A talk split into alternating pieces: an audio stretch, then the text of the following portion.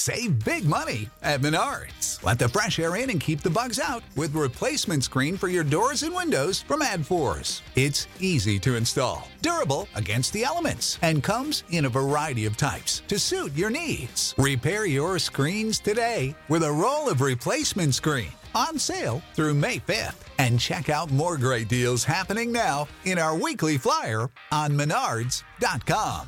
Save What's the easiest choice you can make? Window instead of middle seat? Picking a vendor who sends a great gift basket? Outsourcing business tasks you hate? What about selling with Shopify? Whether you're selling a little or a lot, Shopify helps you do your thing, however you cha-ching. Shopify is the global commerce platform that helps you sell at every stage of your business. From the launch your online shop stage to the first real life store stage, all the way to the did we just hit a million orders stage. Shopify's there to help you grow. Whether you're selling scented soap or offering outdoor outfits, Shopify helps you sell. Wherever and whatever you're selling, Shopify's got you covered. Sign up for a $1 per month trial period at shopify.com slash try. Go to shopify.com slash try now to grow your business, no matter what stage you're in. Shopify.com slash try. Lendas e Narrativas de Alexandre Herculano A Morte do Lidador Pagens, que arreiem o meu ginete morzelo, e vós dai-me o meu lorigão de malha de ferro e a minha boa toledana. Senhores cavaleiros, hoje contam-se noventa e cinco anos que recebi o batismo, oitenta que visto armas, setenta que sou cavaleiro e quero celebrar tal dia fazendo uma entrada por terras da frontaria dos muros. Isto dizia na sala de armas do castelo de Beja Gonçalo Mendes da Maia, a quem, pelas muitas batalhas que pelejara e por seu valor indomável, chamavam o Lidador. Afonso Henriques, depois do infeliz sucesso de Badajoz e feitas pazes com El Rei de Leão, o nomeara fronteiro da cidade de Beja, de pouco tempo conquistada aos muros. Os quatro Viegas, filhos do bom velho Egas Muniz, estavam com ele e outros muitos cavaleiros afamados, entre os quais Dom Miguel de Flandres e Mãe Muniz, tio dos quatro Viegas. Alá fé, disse Mãe Muniz, que a festa dos vossos anos, Senhor Gonçalo Mendes, será mais de mancebo cavaleiro que de capitão encanecido e prudente. Deu-vos el rei esta frontaria de Beja para bem haverdes de guardar, e não sei eu se arriscado é sair hoje à campanha, que dizem os escutas, chegados ao romper de alva, que o famoso Almoleimar corre por estes arredores com dez vezes mais lanças do que todas as que estão encostadas nos lanceiros desta sala de armas. Voto a Cristo, atalhou o lidador, que não queria eu que o senhor rei me houvesse posto nesta torre de Beja para estar assentado à lareira da chaminé, como velha dona, a espreitar de quando em quando por uma seteira se cavaleiros mouros vinham correr até à Barbacã para lhes cerrar as portas e ladrar-lhes do cimo da torre da menagem como usam os vilãos. Quem achar que são duros demais os arneses dos infiéis pode ficar-se aqui. Bendito, bendito! exclamaram, dando grandes risadas, os cavaleiros mancebos. Por minha boa espada! gritou Mãe Muniz, atirando o guante ferrado às lajes do pavimento, que mente pela gorja quem disser que eu ficarei aqui, havendo dentro de dez léguas em redor lido com muros. Senhor Gonçalo Mendes, podeis montar em vosso ginete e veremos qual das nossas lanças bate primeiro em adarga morisca. A cavalo! A cavalo! gritou outra vez a chusma com grande alarida. Dali a pouco ouvia-se o retumbar dos sapatos de ferro de muitos cavaleiros descendo os degraus de mármore da torre de Beja e, passados alguns instantes, soava só o tropear dos cavalos, atravessando a ponte levadiça das fortificações exteriores que davam para a banda da campanha por onde costumava aparecer a Morisma. Era um dia do mês de julho, duas horas depois da alvorada, e tudo estava em grande silêncio dentro da cerca de Beja. Batia o sol nas pedras branquiçadas dos muros e torres que a defendiam. Ao longe, pelas imensas campinas que avizinhavam o teso sobre que a povoação está assentada, viam-se ondear as searas maduras, cultivadas por mãos de agarenos para seus novos senhores cristãos. Regados por lágrimas de escravos tinham sido esses campos, quando em formoso dia de inverno sulcou o ferro do arado. Por lágrimas de servos seriam outra vez umedecidos, quando, no mês de julho, a paveia, cerceada pela foice, pendesse sobre a mão do ceifeiro. Choro de amargura havia aí, como, cinco séculos antes, o houvera. Antes de cristãos conquistados, hoje de mouros vencidos. A cruz hasteava-se outra vez sobre o crescente quebrado.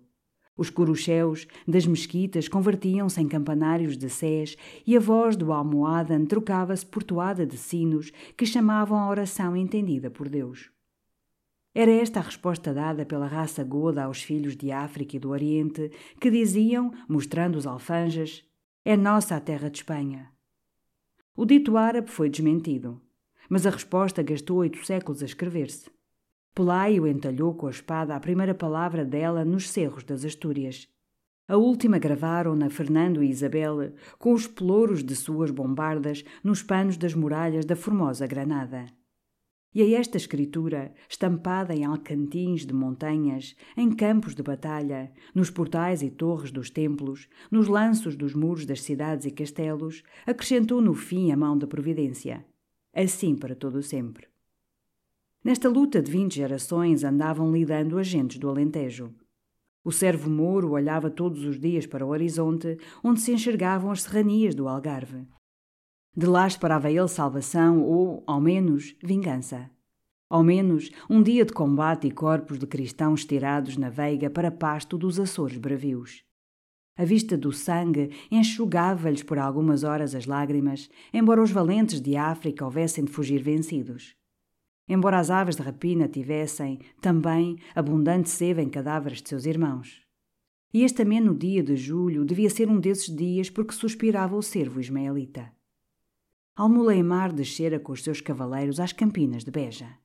Pelas horas mortas da noite, viam-se as almenaras das suas atalaias nos píncaros das serras remotas, semelhantes às luzinhas que em descampados e termedais acendem as bruxas em noites de seus folguedos.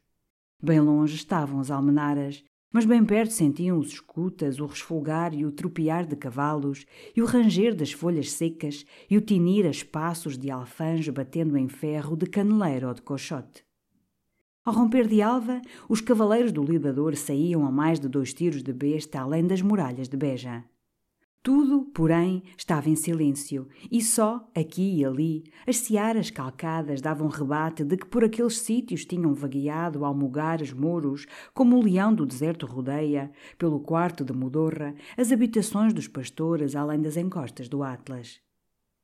No dia em que Gonçalo Mendes da Maia, o velho fronteiro de Beja, cumpria os noventa e cinco anos, ninguém saíra, pelo arrebol da manhã, a correr o campo. E, todavia, numa tão de perto chegar ao Muleimar. Porque uma frecha fora pregada à mão em um grosso sovereiro que sombreava uma fonte, a pouco mais de tiro de funda dos muros do castelo. Era que nesse dia deviam ir mais longe os cavaleiros cristãos. O lidador pedira aos pajens o seu lorigão de malha de ferro e a sua boa toledana. Trinta fidalgos, flor da cavalaria, corriam à rédea solta pelas campinas de Beja. Trinta, não mais, eram eles.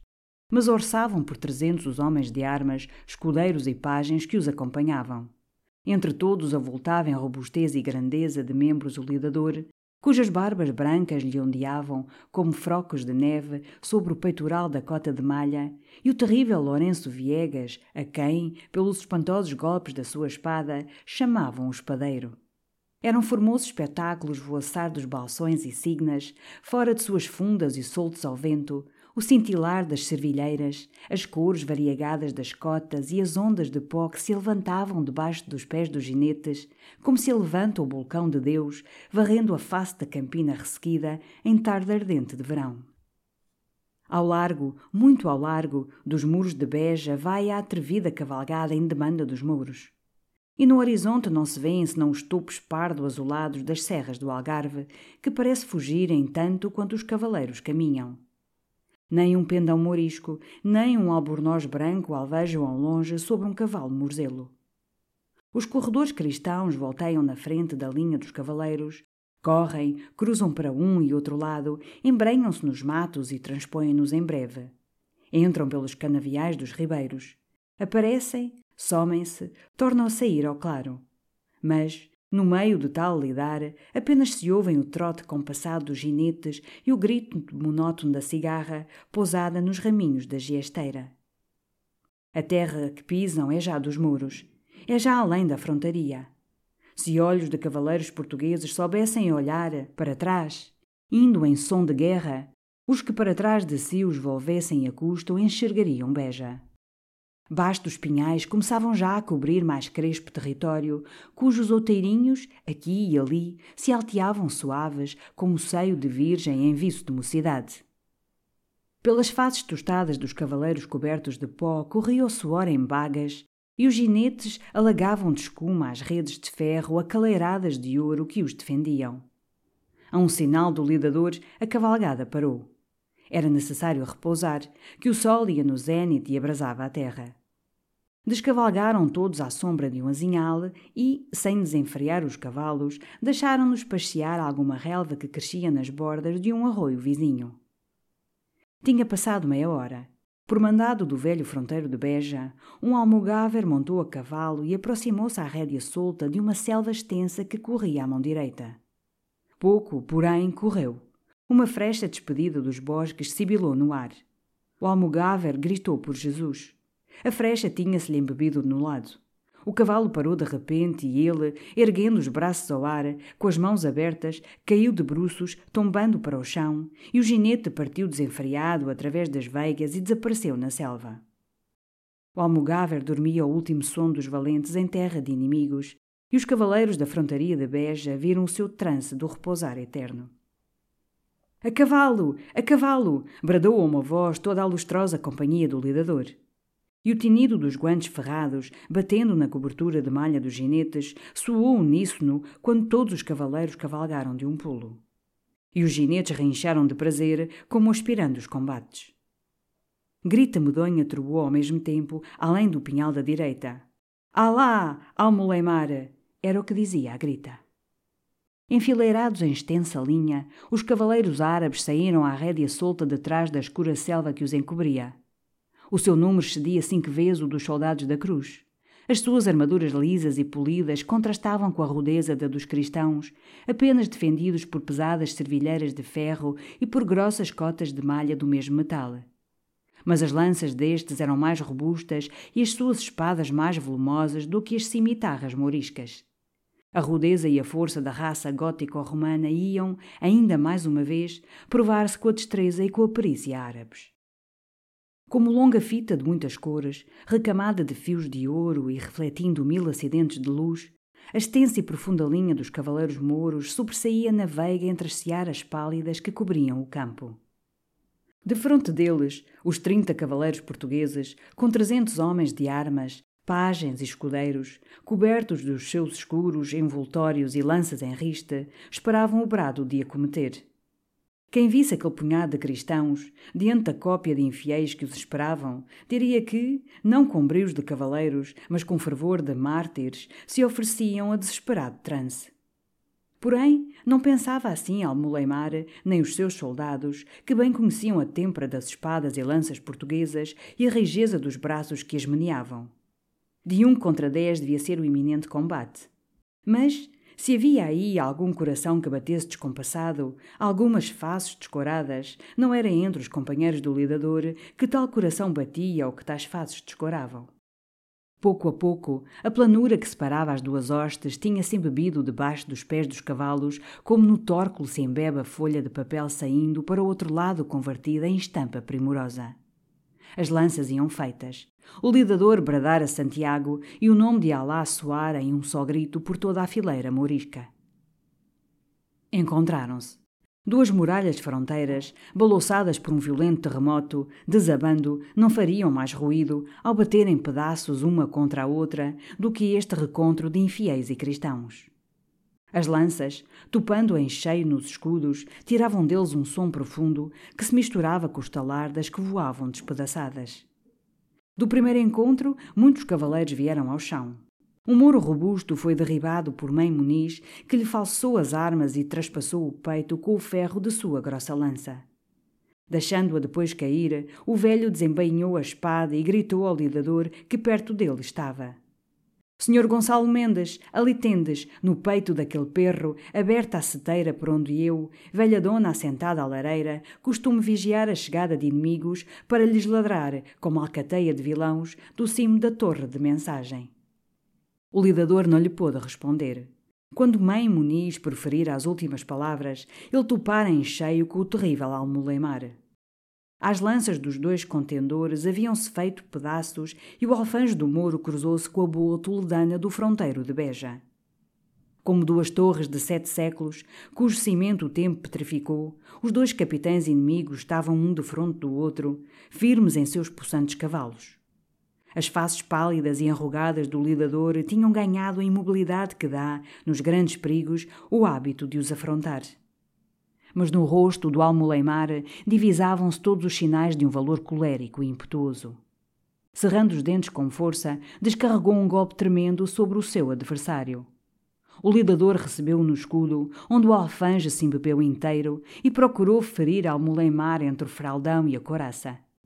Mas a pancada falhou e a espada desceu, faiscando, pelo cochote do moro, que já desencravara o alfange. Tal foi a primeira saudação dos dois cavaleiros inimigos. Brando é o teu escudo, velho infiel. Mais bem temperado é o metal do meu arnês. Veremos agora se na tua touca de ferro se embotam os fios deste alfanje. Isto disse ao Mulemar, dando uma risada, e a cimitarra bateu em cima da servilheira do lidador, com a mesma violência com que bate no fundo do Val Penedo, desconforme desprendido do píncar da montanha. O fronteiro vacilou, deu um gemido e os braços ficaram-lhe pendentes. A espada ter-lhe-ia caído no chão se não estivesse preso ao punho do cavaleiro por uma cadeia de ferro. O ginete, sentindo as rédeas frouxas, fugiu um bom pedaço da campanha a todo o galope. Mas o lidador tornou a si. Uma forte sofriada avisou o ginete de que o seu senhor não morrera. A rédea solta, lá volta ao fronteiro de Beja. Escorre-lhe o sangue, envolto em escuma, pelos cantos da boca. Traz os olhos torvos de ira. Ai de Almoleimar! Semelhante ao vento de Deus, Gonçalo Mendes da Maia passou por entre os cristãos e muros. Os dois contendores viram-se e, como o leão e o tigre, correram um para o outro. As espadas reluziram no ar, mas o golpe do lidador era simulado e o ferro, mudando de movimento no ar, foi bater de ponta no gorjal de Almoleimar que cedeu à violenta estocada. E o sangue, saindo às golfadas, cortou a última maldição do agareno. Mas a espada deste também não errara o golpe. Vibrada com ânsia, colhera pelo ombro esquerdo o velho fronteiro e, rompendo a grossa malha do lurigão, penetrara na carne até o osso. Ainda mais uma vez a mesma terra bebeu nobre sangue godo misturado com sangue árabe. Perro maldito! Sabe lá no inferno que a espada de Gonçalo Mendes é mais rija que a sua servilheira. E, dizendo isto, o lidador caiu amortecido. Um dos seus homens de armas voou a socorrê-lo. Mas o último golpe de Almolemar fora o brado da sepultura para o fronteiro de Beja. Os ossos do ombro do bom velho estavam como triturados e as carnes rasgadas pendiam-lhe para um e para outro lado, envoltas nas malhas descozidas do lurigão. Entretanto, os mouros iam de vencida. Mãe Muniz, Dom Liguel, Godinho Fafas, Gomes Mendes Gedeão e os outros cavaleiros daquela lustrosa companhia tinham praticado maravilhosas façanhas. Mas, entre todos, tornava-se notável o espadeiro. Com um pesado montante nas mãos, coberto de pó, suor e sangue, pelejava a pé. Que o seu agigantado ginete caíra morto de muitos tiros de frechas e lançadas. De roda dele não se viam senão cadáveres e membros destroncados, por cima dos quais trepavam, para logo recuarem ou baquearem no chão, os mais ousados cavaleiros árabes.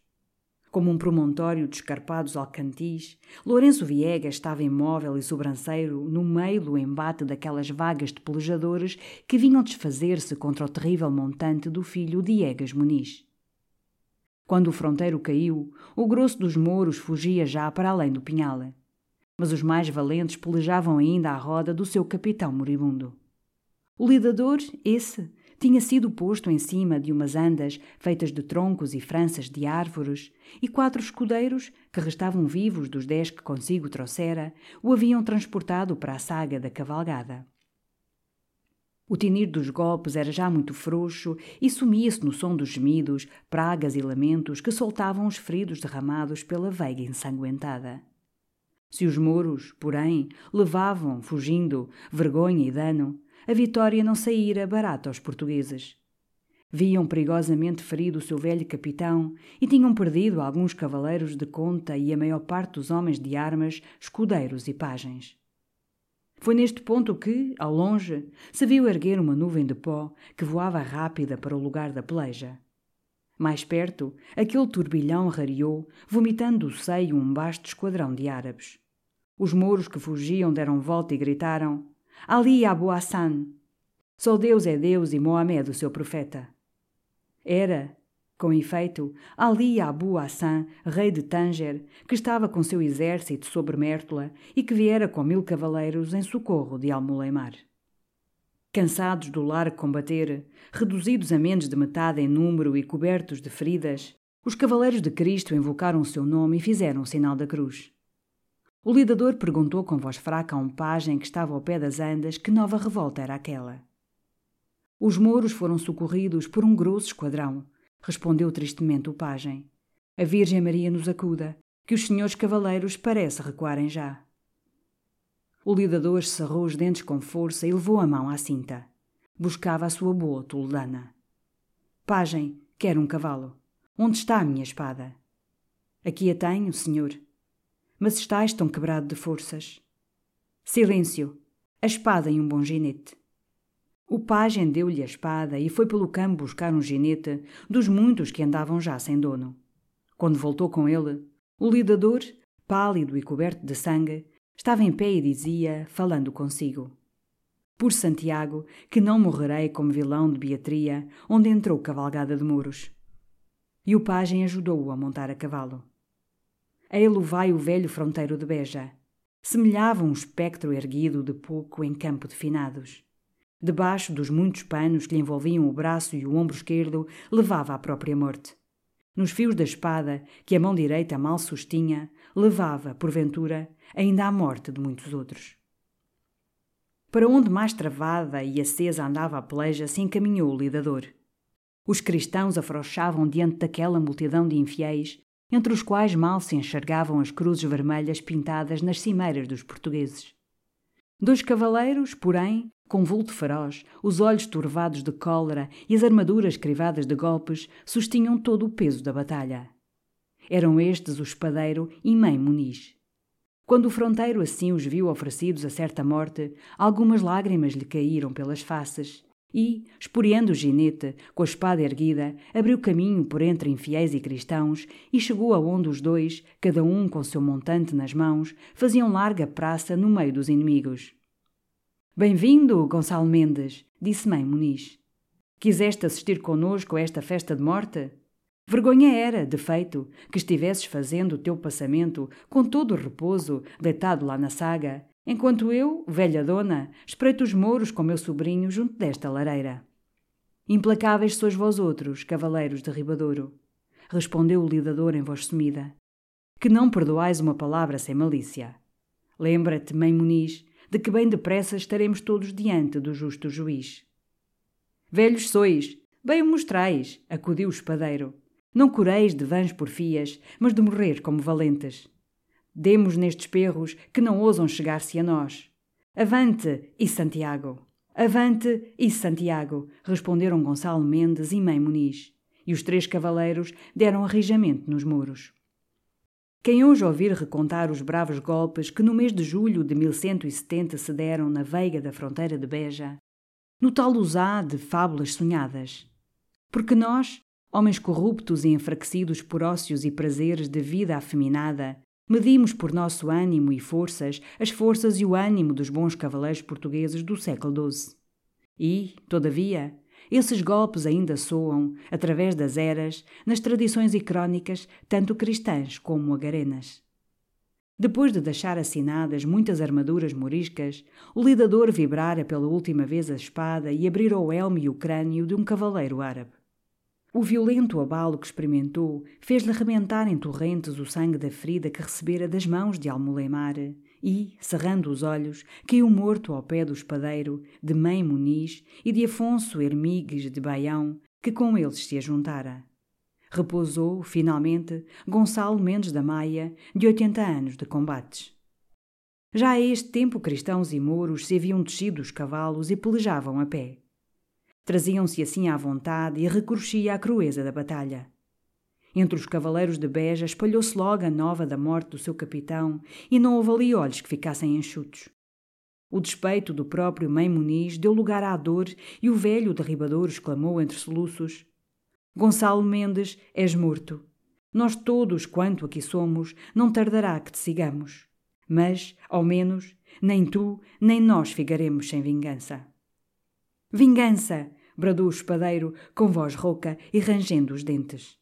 Deu alguns passos e viu-se o seu montante reluzir como uma centelha em céu proceloso. Era ali a Boassan. Lourenço Viegas o conhecera pelo timbre real do morrião. Se já vivestes vida de combates em cidade sitiada, tereis visto muitas vezes em vulto negro que uma linha diagonal corta os ares, sussurrando e gemendo. Rápido, como um pensamento criminoso em alma honesta, ele chegou das nuvens à terra antes que vos lembrasseis do seu nome. Se encontrou na passagem ângulo de torre secular, o marme converte-se em pó. Se atravessou, pelas ramas de árvore basta e frondosa, a folha mais virente e frágil, o raminho mais tenro é dividido, como se, com cutelo subtilíssimo, mão de homem lhe houvera cerceado atentamente uma parte. E, todavia, não é um ferro assacalado. É um globo de ferro. É a bomba que passa como a maldição de Deus. Depois, debaixo dela, o chão achata-se e a terra espadana aos ares e, como agitada, despedaçada por cem mil demónios, aquela máquina do inferno estoura e da roda dela há um zumbir sinistro. São mil fragmentos. São mil mortes que se derramam ao longe. Então faz-se um grande silêncio e, após o silêncio, vêem-se corpos destroncados, poças de sangue, arcabuzes quebrados e ouvem-se o gemer dos feridos e o estertor dos moribundos. Tal desceu o montante do espadeiro, botejado os milhares de golpes que o cavaleiro tinha descarregado. O elmo de Ali Abu Hassan faiscou, voando em pedaços pelos ares, e o ferro cristão esmigalhando o crânio do infiel abriu até aos dentes. Ali Abu Hassan caiu. Lidador! Lidador! disse Lourenço Viegas com voz comprimida. As lágrimas misturavam-se nas faces com o suor, com o pó e com o sangue do agareno, de que ficou coberto. Não pôde dizer mais nada. Tão espantoso golpe aterrou os muros. Os portugueses seriam já apenas sessenta, entre cavaleiros e homens de armas, mas pelejavam como desesperados e resolvidos a morrer. Mais de mil inimigos juncavam o campo, de envolta com os cristãos. A morte de Ali Abu Hassan foi o sinal da fugida. Os portugueses, senhores do campo, celebravam com prantos a vitória. Poucos havia que não estivessem feridos. Nenhum que não tivesse as armas falsadas e rotas. O lidador e os demais cavaleiros de grande conta que naquela jornada tinham acabado, atravessados em cima dos seus ginetes, foram conduzidos a Beja. Após aquele tristíssimo préstito, iam os cavaleiros a passo lento e um sacerdote templário, que fora na cavalgada, com a espada cheia de sangue metida na bainha, salmodiava em voz baixa aquelas palavras do livro da sabedoria. Justorum autem animate in mano dei sunte, e non tanget illos tormento mortis. Ohio, ready for some quick mental health facts? Let's go. Nearly 2 million Ohioans live with a mental health condition. In the U.S., more than 50% of people will be diagnosed with a mental illness in their lifetime depression is a leading cause of disability worldwide. So, why are some of us still stigmatizing people living with a mental health condition when we know all of this? Let's listen to the facts and beat the stigma. Ohio, challenge what you know about mental health at beatthestigma.org.